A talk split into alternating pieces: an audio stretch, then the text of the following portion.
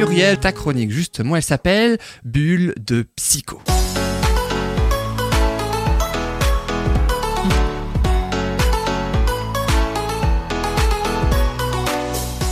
Et aujourd'hui, Muriel, tu vas nous parler de l'association SOS Papa Colmar, qui est un espace de rencontres bénéfiques. Alors, qu'est-ce que cette association, Muriel? Alors, en fait, pour l'histoire, cette association est née par des hommes, des pères, qui un jour sont montés sur une grue parce que il y avait eu divorce et ils ont perdu la garde de leur enfant. Donc, ils ont eu l'autorité parentale, mais la garde de leurs enfants. Donc, euh, désespérés, pas du tout forcément pour se montrer euh, ou pour faire de la pub, euh, par désespoir en situation vraiment de désarroi. Ils sont montés pour certains sur des grues pendant plusieurs jours, ils se sont suspendus. D'autres sont montés sur la cathédrale de Montmartre, d'autres sur la basilique du Sacré-Cœur pour montrer, euh, pour se faire voir et pour se faire entendre, euh, pour, euh, pour exprimer comment certains pères peuvent du jour au lendemain ne plus être en contact avec leurs enfants pour diverses raisons. Donc cette association est née en France et elle a été créée à Mulhouse et puis par la suite à Colmar parce que c'était très compliqué pour certains parents ou pères d'aller sur Mulhouse en venant de la région de, du 68. Donc ça, ça a été créé l'année dernière sur Colmar. J'ai pu intégrer cette association, ce groupe de parole. Pour moi, c'est c'est un beau un beau geste de la part des pères d'accepter une femme parmi eux mhm. euh, pour euh, pour les écouter, pour les entendre. Mais on n'est pas sur un système de thérapie. Hein.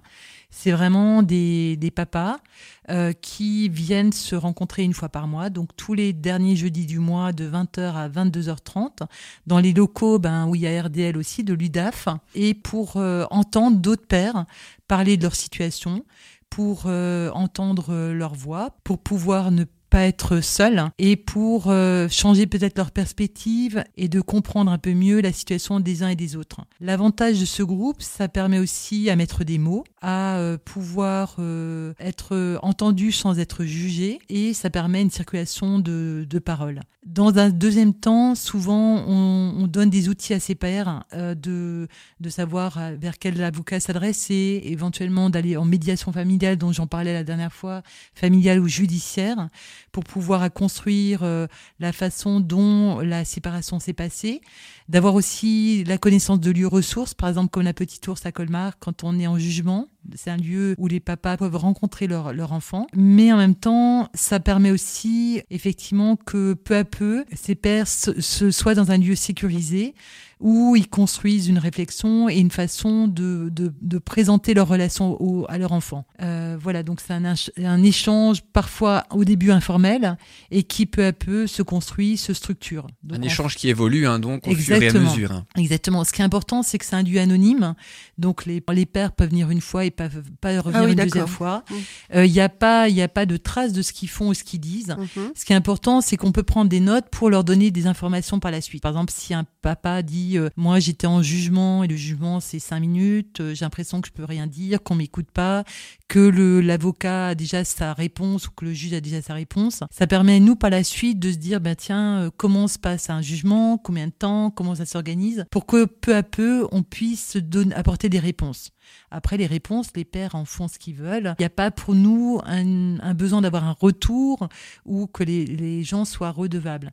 Mais ce qui mhm. permet, ce qui est intéressant, c'est que peu à peu, au fur et à mesure qu'ils reviennent ou qu'ils ne viennent pas, euh, ils peuvent commencer aussi à, se calmer dans leur désarroi, dans leur inquiétude, et à, commencer aussi à maturer leur façon d'être euh, père. Hein. C'est ça qui est important. Mhm. Parce que souvent, ces papas sont... Ce qui est, ce qui est compliqué dans la relation, c'est que ces papas ont eu un lien avec leur enfant et que du jour au lendemain, le contact n'existe plus. Mhm. Donc, ils ont vécu de contact et qu'ils n'ont plus le droit de voir. Donc, il y a une souffrance de ne plus être en contact. Mais euh, le temps passe et le problème, c'est que les enfants grandissent pour certains et qui perdent le lien avec leur enfant. Donc il y a aussi tout un apport au niveau éducatif, au niveau pédagogique, au niveau développemental que par exemple, pour moi, je peux apporter en tant que thérapeute qui travaille avec des enfants pour que les, les pères qui sont pas en contact avec leurs enfants peuvent progresser dans le développement de leur enfant. Mhm. Ce qui fait que s'ils se retrouvent, par exemple, dans un lieu comme la petite ours, ils seront être à la bonne place auprès de leur enfant en, en sachant ce qu'est leur enfant, euh, même s'il ne le voit pas. Donc ça, c'est important. Et je pense qu'il est important pour l'enfant, c'est que le père, même s'il ne le voit pas, il le suit indirectement. Le père a une, a une compréhension. Donc c'est important pour le couple, on va plus loin, c'est que même s'il y a eu de la violence avec la conjointe, ou il y a, il y a, il y a des faits qui fait que le père n'est plus en lien avec son enfant, euh, il y a quelque chose qui s'atténue dans le couple, même séparé. C'est-à-dire qu'à la fin, on priorise l'enfant et pas le, la rupture avec le Mhm, conjoint. oui. Mhm. Donc ça, c'est important, il y a un apaisement. Puis ça permet aussi au, au papa de garder le lien malgré tout. quoi. Exactement. Et le père de pas aller dans des conduites dépressives ou Oui. de se sentir Mhm. exclu. Parce que ce qui se passe souvent pour ces pères, c'est que, bah, alors, ce qu'il faut savoir, c'est que les pères qui viennent, c'est quand même après une journée de travail. Quand ils viennent à 20h jusqu'à 22h30, c'est que je pense qu'ils ont quand même une capacité de s'organiser pour venir, de faire de la route pour venir. Donc ils sont déjà en train de d'avoir une. Il y a une démarche qui, il y a une démarche. oui, voilà. qui s'enclenche de leur part Exactement. pour euh, essayer, oui, de, de, de sortir de cette situation. Exactement. euh, Donc il y a- y, déjà un mouvement qui se passe. Donc c'est déjà des pères qui, quoi qu'ils aient fait ou quoi que soit la relation avec leur enfant ou avec la conjointe, il y a quelque chose qui se structure dans la relation. Ensuite, la deuxième étape, de se donner à voir avec d'autres pères, c'est aussi une capacité de d'accepter quelque part quelque chose et de reconstruire quelque chose de nouveau. Donc pour moi, c'est très positif. Et après, mine de rien, entre pères, de se dire, bah tiens, tiens, il y a quelqu'un qui est de Sainte-Marie-aux-Mines, quelqu'un qui est de Colmar, quelqu'un qui est euh, de Célestat. Ça permet de se dire, tiens, euh, tiens, lui, il a ce vécu, l'autre a ce vécu. Donc déjà, il commence à créer un groupe de pères euh, avec aussi, euh, avec aussi quelque chose de soutenant, quelque chose de structurant, quelque chose de constructif Et ils se sentent moins seuls. ils se sentent moins seuls. Donc ça, c'est déjà pas, c'est déjà pas mal. Et ensuite, quand ils seront en jugement, vu qu'ils ont fait tout ce travail préparatoire, je peux supposer que le juge ou l'avocat entendra différemment les mots. Oui.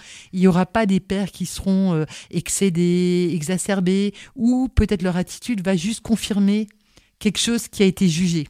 Donc ça, c'est pas mal aussi. Mhm. D'accord. Donc euh, Ils sont nombreux. Alors, c'est alé- Enfin, vraiment aléatoire. hein. Mhm. Donc, euh, le, souvent, c'est une semaine avant, euh, le, le groupe est proposé. Après, les pères euh, confirment leur inscription ou disent qu'ils vont venir. Après, le jour même, euh, c'est vraiment, on- accueille qui vient. Mhm. Il y a parfois les mêmes, parfois pas les mêmes. Ça, ça dépend vraiment chaque soir. Ce qui est important, c'est que de plus en plus, on construit aussi notre, nos, nos réunions et que de plus en plus, on fait trois temps. Donc, une première, chacun se présente ou se présente pas. Ça, c'est vraiment au choix de chacun. Il y a des pères qui sont pudiques, donc euh, ils vont juste venir, juste voir ce que c'est, juste observer ce qui s'y passe. Mhm. Ils vont voir s'ils sont bien ou pas bien. Et ils vont observer d'autres papas. Il y a d'autres papas qui ont besoin absolument de sortir. Donc, eux, il faut euh, leur donner un temps de parole et que la parole circule de l'un à l'autre. Mhm. Et dans un deuxième temps, il y a euh, un ordre du jour qui est proposé.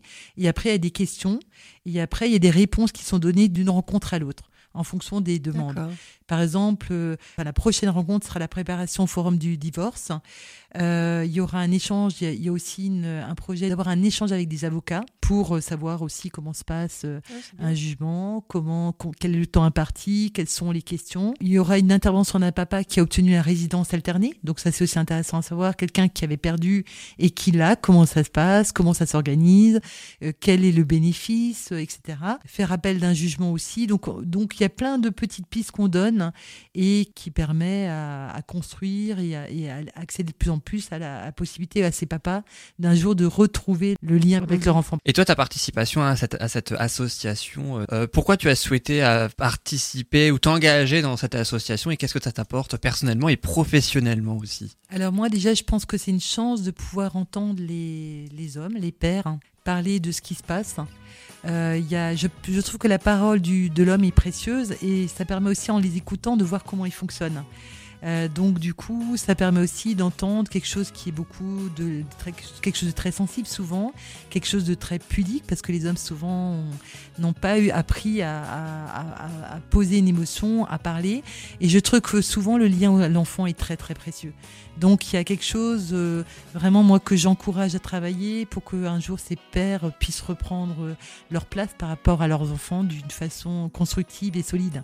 Parce que les pères ont un rôle à jouer aussi auprès de leurs enfants. Est-ce que dans ces groupes de parole, les pères qui viennent sont uniquement des papas qui euh, comment dire, où le divorce s'est mal passé, où la séparation même s'est mal passée et, et, et où, qui, qui sont complètement coupés de leur enfant. Oui, alors ils quoi. sont coupés. C'est pour ça qu'ils viennent, parce que sinon ils auraient été en médiation familiale. Souvent, ils ont plus la garde, ils ont, ils peuvent plus du tout voir leur enfant. Donc ils sont coupés alors qu'ils ont connu le lien avec leur enfant. C'est ça qui est Mhm. dramatique. Alors pour X ou Y raison. Mais ce lieu n'est pas un lieu de jugement, donc euh, il y a, c'est vraiment un lieu d'accueil. Euh, par contre, ce qu'il y a, c'est qu'ils viennent parce qu'ils en souffrent. Oui, d'accord. Mais c'est pas réservé uniquement à ces papas-là. Je veux dire, Non. un papa euh, dont la séparation se passe bien, il, a venir quand même, aussi. il vit Oui, quand même des venir. émotions. Hein, donc, euh, est-ce qu'il peut quand même venir Oui, là pour les poser sûr. ou les exprimer Oui, tu tout vois à fait. Et, et je pense que ce serait même profitable parce que ça permet euh, d'un partage de son expérience de papa qui peut voir ses, ses enfants avec d'autres papas qui vont peut-être un jour revoir leur enfant. Tu vois, ça pourrait aider peut-être aussi les autres. Et enfin, voilà, c'était Ouais, pour ça que. Je suis tout à fait d'accord. Et c'est aussi ouvert, ouvert aux mamans hein, qui perdent la garde de leur enfant, mais aussi aux grands-parents qui ne peuvent plus voir leur enfant. Parce Ah que oui, oui, aussi, donc ça s'ouvre de plus en plus à, à, à toutes les, à toutes les personnes qui sont en relation avec leurs parents, avec leur enfant, et où le lien a été coupé. Ce sont des réunions spécifiques avec les femmes d'un côté, les non, hommes de l'autre alors non, on aimerait bien que ça se mélange. On aimerait bien Ah oui. qu'il puisse, ça puisse s'ouvrir à tous les parents. Alors parce que plus plus il y a un mélange et plus il y a un brassage, plus on comprend mieux comment fonctionnent les uns et les autres. Et c'est ça qui est important. Bien sûr, et même pour eux, les participants. Ah en bah fait. oui. Je pense Oui. que voilà, ça permet de, de, de co-créer ensemble quelque Exactement. chose. quoi. Oui.